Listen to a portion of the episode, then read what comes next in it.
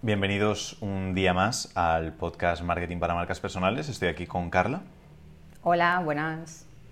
Y yo soy Javier y vamos a hablar en este episodio de qué es lo que está frenando tu creatividad. Para los que digan, yo no soy creativo, yo tal, yo cual, vamos a enseñarte qué cosas están frenando tu creatividad y cómo solucionarlo un poquito. Eh, antes de eso... Eso te iba a decir antes. Además vas a tener que ser doble, porque como en el anterior no lo dijimos, esta vez va a ser por es dos. Verdad, cuota doble. Em, ya sabéis que el podcast no es, no es gratis, hay que pagarlo, no cuesta dinero, pero hay que pagarlo igualmente. La cuota para, para pagar el precio de escuchar este podcast va después, es decir, si al terminar el podcast dices, oye, he aprendido esto, esto lo he sacado, esto sí que me va a servir, esto lo voy a poder aplicar, entonces la cuota que hay que pagar es comentárselo a una persona. Nada de me vale. Es decir, está bien si haces una captura, la compartes en stories y demás, pero sobre todo lo que buscamos es que se lo comentes a alguien cercano, a alguien que conozcas, de decir, oye, escucha este esto porque creo que va a serte útil, o aprendí esto y sí que mm, creo que va a ser bueno para ti. Una persona nueva cada vez que aprendas algo útil o algo potente en alguno de los episodios. Y eso es la cuota. Y entonces nos ponemos em, de lleno a hablar sobre qué es lo que está frenando la creatividad de las personas. Em, eh, Cuéntanos, Carla. Dinos. no, lo que iba a decir, voy a empezar con la metáfora que creo que la mencionamos hace un par de episodios también, pero es muy breve y creo que ilustra bastante bien cómo funciona la creatividad, que creo que es muy distinto a la idea que tenemos la gran mayoría de creatividad. Yo por lo menos siempre he pensado en la creatividad como si fuera esa musa que te viene, ¿no? Eso que dicen los artistas de, pues estoy inspirado, no estoy inspirado, como, como un ente, ¿no? Externo a nosotros. Y cuando leí esta metáfora dije, ostras, es verdad, realmente eh, pensar que, la, inspiración o la creatividad es algo que te viene un día y al otro no, es un poco conformista, ¿no? O de ponerse excusas. La creatividad, según esta metáfora, que ya veréis cómo os va a gustar, es como un grifo que tenemos fuera del jardín, típico jardín abandonado, ahí con un grifito al fondo a la derecha, todo sucio, todo oxidado, todo viejo. ¿Y qué pasa cuando lo abrimos? Pues evidentemente cuando lo abrimos poco más y sale un sapo. O sea, sale de todo. Sale barro, sale muchísima suciedad, mugre, bichos, insectos, de todo. Y eso es lo que pasa cuando intentamos ponernos a crear algo, sea lo que sea, aunque sea un email, aunque sea un proyecto de un cliente, aunque sea la tarea más rutinaria del día. Normalmente lo primero que sacamos siempre es justito o poco creativo, vamos a dejarlo ahí. Pero, ¿qué pasa si lo dejamos fluir? Si lo dejamos que caiga, que caiga, que caiga, al final es cuando nos encontramos con ese agua cristalina, ese agua limpia, fresca, y eso son las buenas ideas, las ideas potentes, las ideas creativas. Entonces, tenemos que pensar en la creatividad como algo que se entrena y que podemos conseguir y que podemos alcanzar todos los días que nos pongamos a ello, que no es mm. algo ajeno a nosotros que depende de, uy, hoy lo he encontrado, hoy no, quién sabe. No es eso, ¿vale? Es algo que, que depende casi al 100% de nosotros. Y ahora la idea un poco de este episodio era comentar siete cosas que creemos que pueden ir bastante en contra de, llegar a ese chorrito final de agua cristalina. Siete como obstáculos que a veces la, gran mayoría nos ponemos nosotros mismos y que juegan muy en mm. contra de la creatividad. Entonces, si te parece, nos mencionas el primero y el siguiente y vamos así uno a uno. Hecho. Em, el primero. Bueno, no sé si tienes algo que comentar antes que te he metido ya con los siete, los siete obstáculos directamente. Creo que ¿Estabas preparado ya? bien explicado todo. Sí que es cierto que hay días que podemos estar más inspirados que otros, porque sí que ocurre, pero muchas veces es porque nosotros mismos decimos, hoy estoy más inspirado que otro día diferente. Porque mm, simplemente añadir que cuando estamos siendo creativos no podemos ser analíticos, porque son dos cosas que son muy incompatibles. Y mm, lo mejor es, cuando somos creativos, dejar fluir absolutamente todo y cuando ya hayamos terminado de ser creativos nos pongamos con esa, pues esas gafas de análisis y ver el trabajo. Porque a veces hacemos cosas que decimos, vaya mierda estoy haciendo, y al día siguiente o a los dos meses lo lees y dices, ostras, esto era brillante, no sé por qué lo mm. descarté, y otras veces justo lo contrario, que dices, esto qué espectacular, qué magnífico, qué fantástico, y lo lees al día siguiente y dices, ostras, ¿cómo he escrito yo esto? Suele pasar muchas veces con cosas que hemos hecho muy atrás. A veces sí encontramos alguna genialidad, pero normalmente lo que hemos hecho meses atrás nos llega hasta avergonzar un poquito. Y aquí es lo que tú decías, para que veamos que esa inspiración se trabaja y se entrena. Si vamos haciendo algo, lo de atrás nos parece más ridículo y poco a poco lo vamos mejorando. No es que de repente hace seis meses no tuviésemos una musa que nos inspirase y ahora sí. Simplemente que hemos ido trabajando, mejorando y va saliendo todo mejor. Entonces, la primera cosa que nos frena para ser creativos es directamente ponernos la etiqueta de no soy creativo. Esto es lo mismo cuando decimos, yo no soy bueno en matemáticas, no soy bueno en tal, no soy bueno en cual. Si nos ponemos la etiqueta de que no somos creativos, vamos a no ser creativos porque nosotros mismos nos lo estamos diciendo.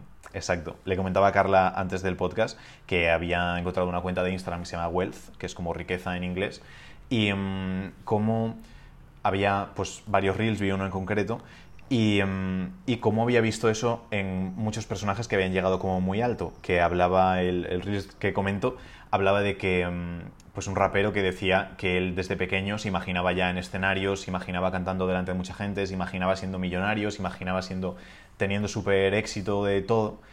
Y es que es mucho más fácil, obviamente no solo imaginártelo y ya ocurre, hay que trabajar para ello y él ha trabajado para ello, pero que si directamente tú dices no voy a llegar a nada, eh, no voy a poder dar un concierto nunca, no voy a hacer nunca un disco que esté bien, no voy a poder ser creativo, no voy a poder hacer absolutamente nada con mi vida, ya te digo que no lo vas a hacer porque va a ser muy difícil si nos ponemos etiquetas de no, no, no, no, no. Entonces lo primero, quitarnos la etiqueta de yo no soy creativo, o yo no puedo crear cosas, o yo no estoy nunca inspirado, o hoy es un mal día para estar inspirado. Si nos ponemos ya esa etiqueta desde el principio, nuestra cabeza, pum, desconecta, se lo cree y ya está, para adelante con, con el diálogo que nos estemos creando. Entonces quitarnos eso y decir, oye, soy creativo, hoy estoy inspirado, hoy puedo crear algo estupendo, y así es como van a salir cosas mucho más potentes. Exacto.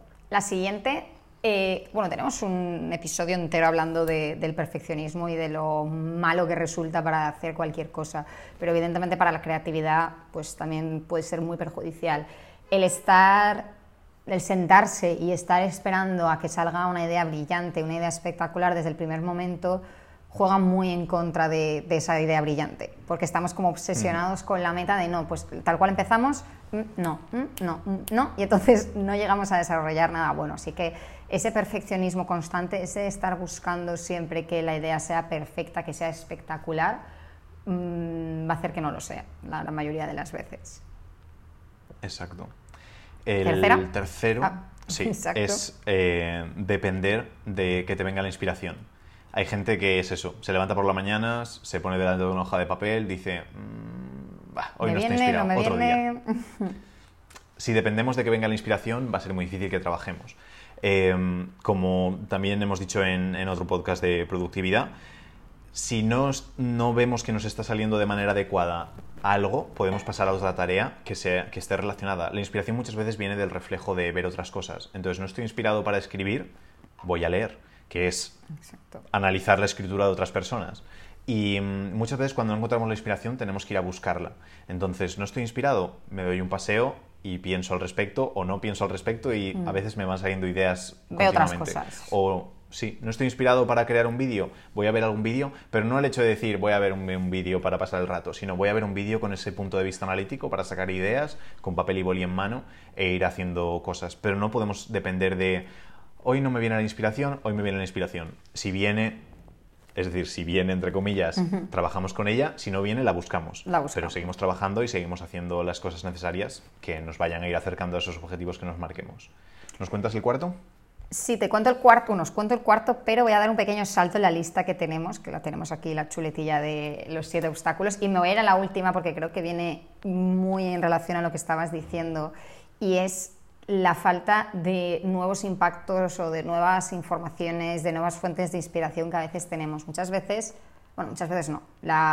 cuando estamos como fuera de nuestro ámbito de trabajo, cuando vemos una serie, cuando leemos un libro, cuando escuchamos un podcast, cuando hablamos con un amigo, cuando hacemos cosas que no son 100% trabajar, ahí es donde cogemos muchas ideas, donde nos vienen como ideas frescas, ideas nuevas, conceptos distintos, y el no tener ese como ese input, en la falta de, esas nuevas fuentes, de, esa inspiración, luego resulta muy perjudicial en el trabajo. Puede parecer un poco inconexo el que tiene que ver que hable con un amigo de política o que tiene que ver que me escuche un podcast sobre productividad.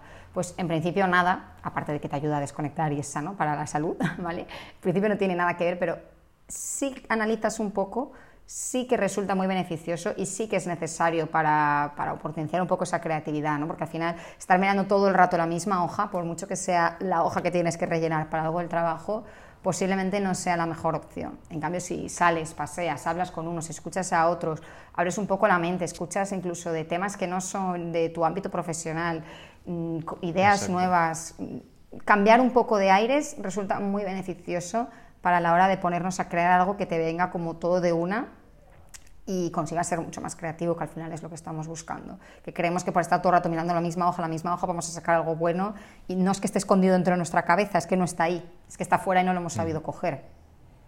Sí, es lo que iba a este comentar, que a veces te inspira algo que no tiene absolutamente nada que ver con tu mm. industria, con tu sector, que mm, me ha pasado alguna vez con clientes de decir, es que esto es algo que hacen en no sé dónde, pero no es algo mm. que se haga en mi sector o cosas así.